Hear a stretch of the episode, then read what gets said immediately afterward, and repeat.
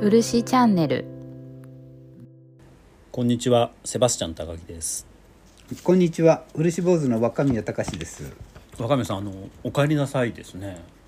はいはい戻ってまいりました。ひあれ、新型コロナウイルスが大変な状況、まあ今も大変な状況だと思うんですけれども、はいはい。まあ海外に渡航できるようになってから初めての海外での個あ展という。そうですえそうです。はい。えどうでした台湾のずっ。と行けなかったんであ台湾、はい。まあいつも通り暑かったですね。そうですか。うんでも日本も暑いので、うんいやいやいや本当ですよ。差。があんまりないっていう、うんうん。昔は行くと暑ってなったですあけど。かき氷食べたいみたいになったわけですよね。今はなんか日本より涼しいんじゃないかとかですね。まあ日本が暑くなったので、うんうんうんうん。確かに。そんなに違いがなくなりましたですね、で古典自体はいかがでした？台まあ湾茶の道具を出されていたってことですもんね。あそうですね。台湾うんのうんお茶とかお香とか、うんうんまあその地域に合ったその道うんうん具で、まあ日本の古典とはちょっと違う感じなんですけど、ははい。い、まあ使えるようなものが多かったでしょうかね今回。るといらした方は使える道具としてあのはい。蒔絵の作品を見ているっていう感じなんですか、そうですね、はい。蒔絵の作品っていうと絵柄がついたもええのばっかり想像してしまいますけど、まあ無地のものも、うんうんうんあの変わり塗りのものうんもうん。いっぱいありますので、はい。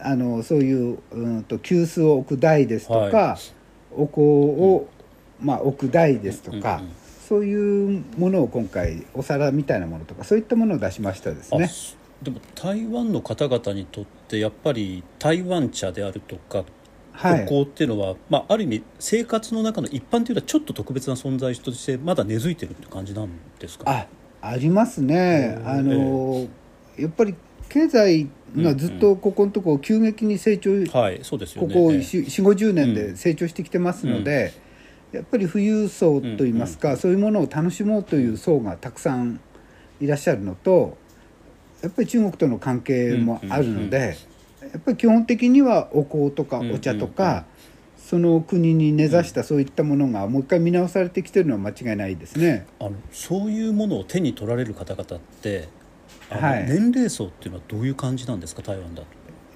うんと割に若いと思いますね。あそれあのちょっと羨ましいですね。そうですね、あの一番日本と違ううんというと、えっと、日本では女性の方がうんうん。求めていただきますけど、今の台湾でいうと男性の方が多かったりしますね。確かにあの和光でされていた個展の時、はい、海外からのお客さんって男性の方が確かに多かったですもんね、そうですね、ええ。あのああの求めていただいた方もうん私たちは、うん。まあ、香港からいらっしゃたあの、うん。銀座の和光さんでやっても、香港からいらっしゃった男性の方に求めていただいたりしてますので、国内では女性の方が多いけれど、国外では男性の方が多いのかもしれませんですね。でそうすると台湾では蒔絵っていうものがかは、ないり、えー、と台湾でも行われてるわけですか？その技法としては。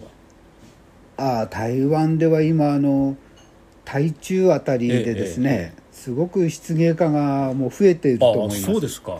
漆器に興味のある方たくさんいらっしゃって、ええで私16日でしたかね、うんうん。ずっと画廊にいる時にうんうん。はたくさんの方いらっしゃって、うん。私輪島にも行きましたとか、うんうん。私は漆やってますって方も、うんうん。女性の方でいらっしゃいました。若い方です割えええあとの前伺った時に中国ではあの、はい。蒔絵とか漆芸ってどっちかっていうと壁にかけるアート作品みたいなあの、はいはいはい。イメージなんですけど台湾はそうじゃなくて道具としても使われているってことですか？そうですね、まあそこはちょっと何とも言えなないところですけど、ええやっぱり壁面っていうか、飾るものが多いと思います、あの作品みたいにして作るもそのは。うですよね。ですけど、はいそういったものを作っている方々が、あのはい。彦十蒔絵の作品特に道具に使われている蒔絵を見た時っていうのは、やっぱりあうってくるんじゃないですかね。うん、どうなんでしょうかね。私もうん。そこのところはよく分かっていない、うんうん。っ。て言えば分かっていないんですけど、まあ、ぜひあの今度はその反応を知りたいななんて思いつつこれってこの個展が今度香港に行くっていうことですか？あえっと、この個展は23日までなんですけれど、はい香港は、えっと、アートフェアっていうのが10月の56789ですかね、うんうんうん6789でしたかね、あのここのここに行われますので、そのアートフェアに私の作品もうんだ、出していただくっていうことなんです。そうなんですか。じゃあはい、その香港のアートフェアに参加するギャラリーのはい、そうです、そうです。出展作家の一人として若宮さんがそういうことです。はい。えー。でそっちは何が見られるんですかちなみに？こっちはですね、あのーちょっと変わったまあうち3点しか出してないんですけど、えええ一つはあのスイカを描いた額ですね。壁面。え スイカを描いた。でそれを、はい、食べに来ていうんるクワガタがいましうんなるて、ほど。えであの漢文漢文というか漢字で、はいえあのスイカ食べに来たよって 文字文字書いてんですえはいはいはいはい。だからクワガタがスイカを食べに来ているという。それは漆絵とは違うっていうこと？漆絵にととも言えますね。えーでも多分あの盛り上がってるわけですよねきっと。あちょっと盛り上がってます。あの、はい。クワガタは結構盛り上がってますね。高巻絵、はい。ええ巻き絵って言えるのかまあはい。踏んまいてないので、ええええええ何とも言えないですけど、まあ漆絵の一種だと思いますね、それ香港の方が見てどういう反応するんですかねわかんないですけど今日もう売れたってえあのそうなんですか？連絡、はい、入ってましたからもうセールスしてるんだと思うんです。えー。でそこにも今度若宮さん行かれるっていうことでそうですね。あの香港で結構ここ何年でしょうかね、うん10年くらいずっと香港でお世話になってきた方うん何人もいらっしゃるので、コロナでご挨拶行ってないもんですから、あのやっぱりお目にかかってご挨拶しなきゃいけないなと思いまして、うんなるほど、はい。で香港のアートフェアって若宮さんがやられてるみたいな出芸作品って結構出てるんですか？えっと、このギャラリーは、はえっと、香港においてうんうん。漆専門に扱うギャラリーさんで漆やってる人は結構ご存知な方多いんですよ。へえ日本の作家って他にもいらっしゃるんですか？そそこに出されてる。いやいあの何人かいらっしゃいますけど、ええええ。あの香港にまで行かれるかどうかは分かりません、えーいやじゃあぜひその香港アートフェアの話も、えー次回なのか次次回なのか、はい。教えていただきたいなっていうふうに思うんですがはい。いよいよですねあの、はいはい。今日もまた本編に入ろうかなと思うんですけれども。もう触りがずっと長くなってしまうんですよね。その前に恒例のですねあの当番組の恒例となりつつ訂正事項があるかどうかをちょっと伺って、ああ前2回、はいあなんか間違えちゃったんですよ、みたいな話が ああったのでそうですね。今回、はい。特に訂正はないっていう感じですか？あいやあの今回も、ええ。あ今回も今回も。ピピッカピカのロイロの技術について、はい。はいはいはいこの前も、ええ。あの一つありましたね。訂正といいますか、は付け加えた部分がありましたけれど、まあ、今回もせっかくなんで、はいはいはいはい。付け加えておこうなんて思ってることがよくありまして何を付け加えようみたいなあ話ですか、ね、のその時に説明したのは、うんと木綿で、うんうん。あのロイロする時には吸油をかけて拭き取りますって、はいはいはいはい。で拭きおっしゃってましたね。で高木さんが拭き取る時に何で使う、うんうん。何で拭くんですかって言ったら、まあ私は布で埃の出ないものって答えたんですけど、もっと的確に言うと、はい。紙なんですね。紙。はい。であの昔懐かしいはい。千代紙みたいな紙がえ売ってまして私の隣が、あの漆の道具屋さんーはい。なんです、えええ村田商店さんっていう、でそこに行って買うんですけど、うんうん。あのあやぎくっていうそういう非常にレトロなパッケージの、そうそうそう。そう。あの名前で、はい。昔の千千代紙ってなんかあの、はい袋に入っええて、ありましたね。手拭いみたいにして売ってましたよね。あの私小さい頃、あの汲み取り便所だったものですから。あそうですね。みんな大概そうですよね、はい。汲み取り便所のこの右はいはい。斜めぐらいにですね、はいえーなんはいでしょうかね。2 0センチ四方ぐらいの割とガサガサの紙がダダダダーっと積んであって。そうですね。っていうあれですか？もしかして。あそうですそうです。あうのそれに似たような紙でええ。これ、あのゴミが出ないっていうのが一はいはいはいはい番い。いのと、うんもう一つは、えっと、これ10枚くらいまとめて、うんうん四つ折りとかにしてはい。角作ってこれで拭き取るんですえよ。角作ってっていうことはどういうことですか？その角の部分で拭き取っていくってことですか？はいあのなんて言いますか担保状にしまして、でふわふわな面でこう拭き取るんですね。へー。あの指の力が入らないようにあのそうすると筋がいきますのでなるほど。そうすると綾菊って言えば、はいはい。いろいろ仕上げに関わっている方であれば誰でも知ってると、まあ輪島では当然といえば当然へあの、あの綾菊って言わなくてもー、うんうん。あのきゅ拭き漆を、うんうん。その拭く、うんうん。拭く時、はい。拭き取る時にはこれを使うっていう。これあれですね。あのもしこれ聞いていただいてる方の中ではい。あの私のところではこれで拭いてるっていう情あ報があれば、ねぜひ教えていただきたいですよね。あね。あそれいいですね。あの漆のディテール文化史みたいな こそうことになると思うんですけど。何年か前までは、はい。なんつったかなマロニエって言いましたかね、なんかそういうなネーミングの紙使ってたんですけどその紙なくなったんですよ、あそれで綾菊に移ったとはい、販売がなくなってしまってメーカーが多分いなくなったのかわかんないですけど、それから綾菊に変わって、もう綾菊で拭く、なるほど。まあ、この前のサランラップで拭くとかもうメーカーまでバシッと指定されてるわけですね、えティッシュペーパーはクリネックスを使うとかえですね。あのこれほこり出ないのであのほつれたりしにくいですから、はいはいはい。えはい。えなるほど。いやまあそういうことです非ね。常にあの私にとっては何の役にも立たない情報だったんですけど普通の人には意味がないいますか。やいやいやあのそういう番組ですから。あの一切はい。普通の人には、あの役に立つような。ないことなので何一つ話さない番組なので。はいはい。じゃあそういうようなですねて、まあ、訂正というか付け足しがあったところでいはい。よいよ今日はあの本題であるですね、はいはい。えーっとし漆というか漆芸表現における色に関してのあの、はい。話を伺っていきたいなっていうふうに思うんですが、はいはいこれあのはいもうそれで思い出したことがあって、はい。何年か前に若宮さんと一緒に、はい。日清食品のはいはいはいはい。チキンラーメン60周年記念でしたっけ、はいそうでしたね。それでひよこちゃんエッグスタンドっていうやりましたね。ねはい。ひよこちゃんに似せた、まあ、立体で、あはいはい。のすごい不吉なことにはい。首をパッと取るとそこにゆで卵が入ってるみたいな、いはいはい。どどんな不吉なエッグスタンドやねんみたいな、ちょっと怖いですそうなんでねす。で シュールな。そうなんです。あの時は私なん蒔絵に関して全く知らなかったので、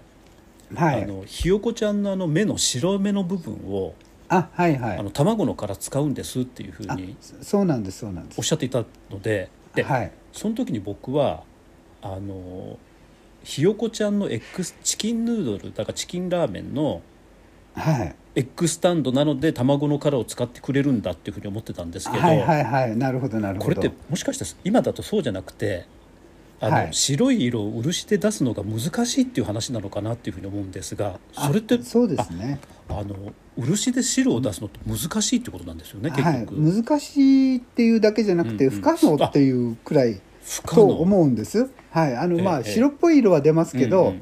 真っ白系っていうのむ無理だと思うんですね今のところは。これだから白い顔料を混ぜようが白にはならないってことなんですねそうですね、ええ。あの白いのはチタンっていうのをうん今うん。混ぜてます、昔だったら塩白っていうんですかね、はい。ええええ。お白いとかに使ってたあれなんですけどでも、うんうん漆自体がちょっと茶色いので、はいはいはい。どうしても茶色っぽくなってしまいますね、ですから漆っていうそのちょっと茶みがかった素材をまああの、練り込むというかという素材に使う以上はい割とそのしし透き通った色みたいなものを色として出すのは難しいっていうこと？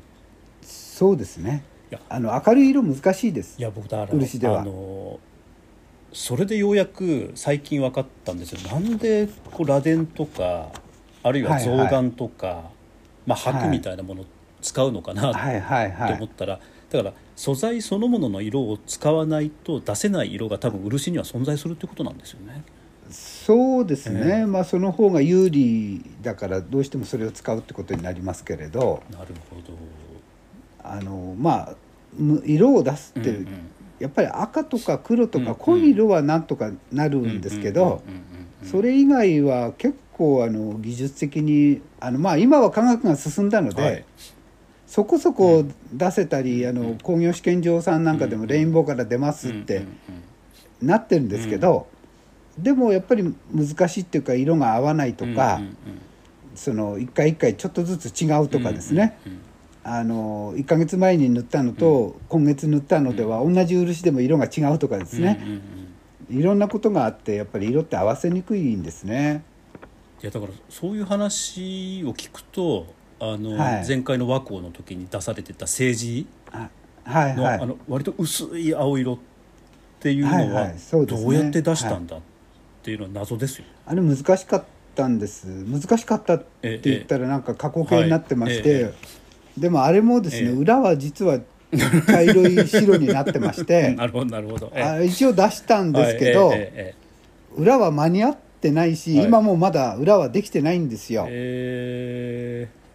まあ、それだけ時間がかかると言いますか、うんうん慎重にやってうんうん。面倒見ないとできない色なんですね、あれだそう考えると基本的にはその漆の薄い茶色を、まあはい。見えなくさせられるようなあの濃い色に関しては色で出せるっていうことなんですね、はいはいそうですね。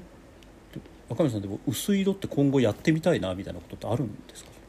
まあやってみたいですしええ。あの政治のあの色、はいはい緑がかったあの色は、もう少し挑戦しなきゃいけないと思ってるんですけど、うんうん。まああの時間がかかるって言いましたけど、あれ2月の展覧会で作業してたのは11月とかなんですね、乾燥した時期えです、で湿気を与えるとうん。漆って固まりやすくなるんし固まるので、でも早く固まると色がダメになる、でも漆練っていって、あの乾いてない状態の色っていうのは明るい色なん。ですね、割となるほどだから乾くのを遅くしなきゃいけないので、うんうん。湿気与えないで固めるしかないんですけど、湿気与えないで固める。そうするとバカになってしまうって言いますかあの乾かない漆ができてしまうのでえあの1ヶ月も乾かない漆だと、もう乾かないんだって思ってしまいますよね、でもそれでも乾くように作っていかなきゃいけないので そこが難しいところ、あの青の難しかったところでまあいまだに難しいんですね。えそれは湿度の調整じゃなくて逆にその乾きやすい乾きにくい漆の配合の調整になってくるってことなんですよねきっと。配合ももちろはい。んありますけど、湿度も与えないっていうのがあります、ででも与えないと固まらうんうん。ないので、それは微妙なそのさじ加減って言いますか、へそこが難しいところですね。えあれ入れてるのは基本的に顔料なんですか？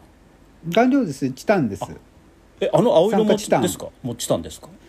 青ははちょっとだけ青い色を入れてます、えー、なんかその配合それってあれですか？もう若宮さんだけが握ってる秘密みたいな感じなんですけどいやそんなことはなくて誰でもそこまではできるんですけどそれを乾かす時に黒くなってしまうってことですね誰でも。よく若宮さんあの若冲であるとか、はい。江戸絵画を蒔絵に移すみたいなことされてますよね、はいはいやってますね。で若冲の作品ってもちろん白も使ってますし、まあ、5そうですね。分なんかも使ってますしはい非常にカラフルだと思うんですけれども、はい。あの色を漆に移す時ってどういうことでされてるんですか、あれあれは楽なんですよ、あ楽はい。あっちは楽なんです、なんでかっていうと、粉を使って研ぎ出ししてるから。なんああなるほど。です金粉を下に巻いて、ええええ青い漆を塗って、うんうんうん。それで固めて、えで墨で研ぐと、うんうん。あの青は確かに最初の色よりははるかに濃い色になるんですけど、金粉が8割方入っているので、うんうん目の錯覚で光った青に見えるんです。あすなるほど。金粉によって反射させてそれで青をピカピカピカピカ見せてるってことですね。あまあ目の錯覚です。あのひよこちゃんも黄色だったじゃないでですか。でしたでした。あれ黄色どうやって出してるのかなと思ったんですがあれただの黄色だけ塗っええええ。て仕上がりでは、あの黄色は成立しなかったんですよ。黄。土色になっちゃいますよねそうなんですよ、えかなり黄土色うんうん。のくすんだ色えになる。くすんだひよんですねこになってひよこちゃんになっちゃう。そう。あれを黄色うんうくん。光ったように見せるには金粉をまくしかないんですへえここはまたちょっとその塗りっぱなしって言いますか、塗りたてっていうんでしょうかね、塗っただけの色の出し具合と蒔絵で研ぐっていう場合の色の出し方では随分その違うんですね。あそうすると若冲のあの青とかあの黄色みたいなものは、その、はい。まあ、金粉巻いて研ぎ出すことによって目の錯覚を利用しているそうですね。若宮さんにとっては比較的そんなハードルは高くないとそうですね。それは基本的な蒔絵の技術の中にあるものなので、うん。うん。あの失敗もあんまりしません。えそうすると失敗するっていうのはどういう方なんですかやっぱり？まあ、今のええ。その塗りたてだけだとあの研げないあ研ぐと、あ、のもう少し白っぽい色が下から出てくるんですけどこれ研ぐと傷がつくじゃないですか。ですね。えでこの前のロイロの話のように細かい傷まではいきます。銅ずっえてでそして生漆をかけますよね。はいそうすると抹茶色になるんです。もう一回。光光らせようとすると。えーでも塗りたてでやりたい。うん、それなので、うんうん。まあ、塗りたて以外に方法がないんですよねあ。れをやるときには。研げないっていうこと研がないで色を見せるっていう方法ですね。とがやっぱりツルツルにしたいけど薄い色でやりたいってことですねきっと。そうそうですね。いやでも最終的にはそれやればこうなんていうかあの玉みたいなものもねあの蒔絵で作れるっていうことですよねはいみたいな色が出せるまあしかも透明感はい。玉みたいに透明感あるようなうんうん色が出せれば、まあ政治なんて玉ですよねあれ。うんいやいやいやそうですそうです。あれが球体だったらものすごいですよね、そうですよね。あのなのでまあそこをいや目指してみたいなってしかもその政治っていっぱいあるんですけど、まあその古い女陽なんていうはいはいはいはい。色台湾の故宮博物館に水仙本ってありますね、小判型の、はい。まあ20センチほどのちっちゃな、うんうんまあ花池ですかね、お盆みたいなのありますけど、あれを無紋って言ってひびも入ってないんですよ、はいはいはいはい。あの色が出せないかっていうのは私の目標なんですけど。あれ出たらあの、はい。僕あの故宮の周りに行って出店開きますいやいや本当ですね。もうあのあれ出たらすごいことだと思うんです 漆で。だってあの曜変天目今若宮さんあの、ね、美術館で販売されてますけど、はい。はい故宮でやったらすごいですよ。そうですね。あだーからまあなんか焼き物ってみんなこうやってすごうん。くそのテーマがあってみんな目指すところがうん。あるんですけうん。ど漆器ってそこまでのものがまだないんですよなね。るほど。いやあそれでも本当に究極の漆器にとっての目標じゃないですか。そうですね。うん。あのなんかあの焼き物すごく近い存在に見えるんだけど随分遠くにあるんですよね。その確かに。なんていうか1個あたりあれ例えばお金で換算したってとてつもないっていうかまあお金じゃ買えないものになってしまってるわけですよそうですねね。え。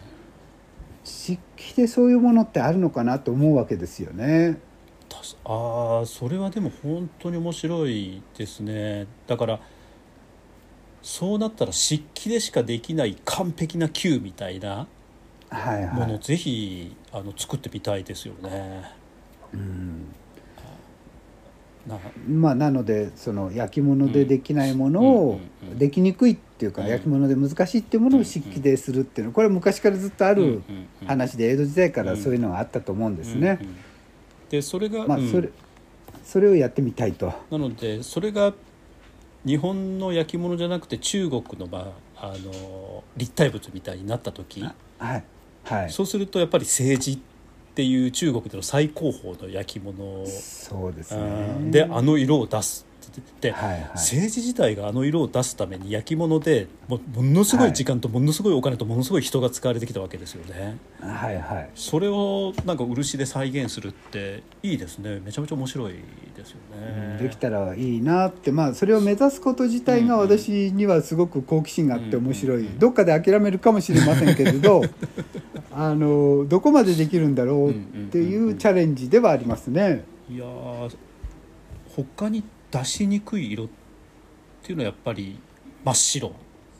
まあ真っ白は多分難しいですあねー。何かしらの色がついてないとそうなんですよね。きっと。まあ白は難しいですね、であと伺い伺いたかったのってその漆に色をつける場合っはいはい。ていうのはさっき言った顔料もあるしそのね。おっしゃっていたチタンみたいなはいはい。あれチタンみたいなものを入れる場合もチタンの基本的には色っていうことですよね、漆が何かしら変化をするわけじゃないっていう。そうですね、酸化チタンうんうんを入れますし、あと色だと酸化バリウムですかね、あ酸化のバリウム。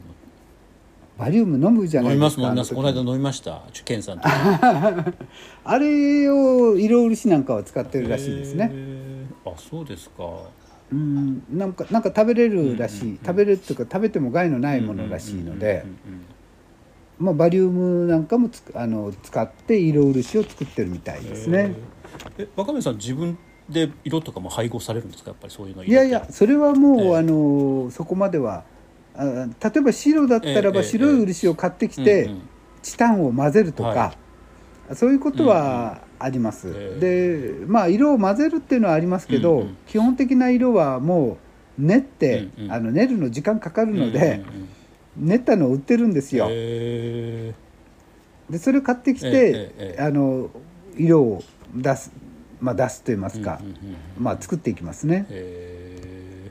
いやそういうことも全然本当に知らなくてなんか別にの青い色だから青い顔料混ぜて漆でビューってやれば出るんじゃないかみたいに思ってたんですけどそそうね。そうじゃない絵の具みたいにはいかないんですよね、ここがまあ難しいところですね。だからそういうのもやっぱり我々知らないので、はい。なんか色出すっていうとやっぱり絵の具でいやなんかこう水彩の絵の具とか油絵の具の感覚でチューブからビューッと出して塗れば出るんじゃないかみたいな、そうですね。まあそれに似た感じにまでは来てるんですけど、はいはいはい、ええ。固まる時点で、うんうんうん。その乾いてない絵の具の色うんと乾いた絵の具の色は全然違ってくるということですね。えーいやーいや。でまあ基本的には赤が一番多いですかね、はい。やっぱり。まあその赤もベンガラ、うんうんまあ鉄赤サビですかね、うんうんうん鉄の赤サビの赤。なるほど。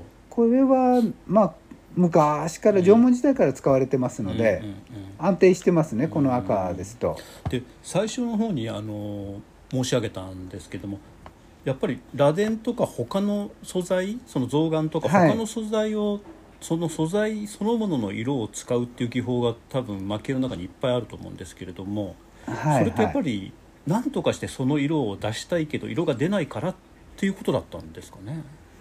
うんまあそれは装飾的な意味合いが強いのかなと思いますよね。ええええうん螺鈿なんかは綺麗ですしよね、ピカピカ光るし。あの見る角度によって色が変わりますから漆の色の変わりということもあるのかもしれませんけどまあ象画もできますしうんうんうん。螺鈿の場合は。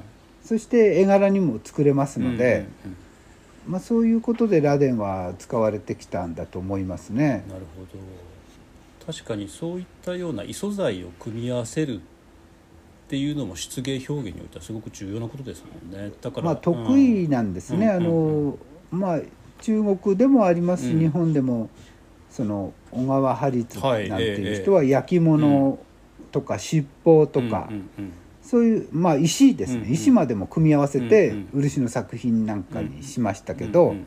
中国でも、えっと、福州あたり、うん。福建省まあのこの辺でもそういうのがつ作られていたと思いますし今でも作ってるかもしれませんね。なるほど。若見さん今日もまた30分に今なろうとしてますのあでそうですか。あれなんですけど、はい。今日色の話を伺ったのであの、はい。次回は多分あの今日色のことで話し忘れたことが入ると思うんですけれど も、入ることと思うんですけれども、はいプラスして今その素材の組み合わせっていうのが非常にあの興味深いなっていうふうに思っていますので、あはい。の漆芸表現による、まあ、素材の組み合わせみたいな話っていうのをぜひ伺えると、はいはい。さっき言ったようにあのひよこちゃんのエッグスタンドを作った時にあの、はい。卵殻というか卵の殻を、はいはい。あの白目に使うみたいな話をしてたんですけど、卵の殻を使うっていうのはこれはもう表現としてはごく普通にされているってっていうことなんですよ。ね。え漆のだの人だったらだ、誰でも知ってることだと思いますね、うんうんうん。うんしかもまああれは、うん。えっと、うずらの卵。あうずらの卵。はい。め鶏じゃないんですよ、めちゃめちゃうずらかの卵買われたんですよねそれで。確か。あそうそうそう、たくさん買ってきて、えええ白いのだけ選んで、でお酢で拭いて、まあ、しあの作ったわけですけど、あの他に白出す素材って何かあるんですか？白ですか、どうですかね。白っていうのはどうでしょ基本やっぱり卵ですか、じゃあ卵の殻そうですね。卵の白ですね。まあ蜜だれっていうのがあって、ええそれで白を出せるっていうところが一軒ありますけれど、富山に、うんうんでもそこい以外ではその白は出せないので、うんはい。ちょっと難しいですね、えー。いやなので次回はぜひそういうような素材の組み合わせをどう楽しむかみたいな話を、はい伺えればなというふうに思いますので、はい若宮さん今日もありがとうございました。こちらこそありがとうございました。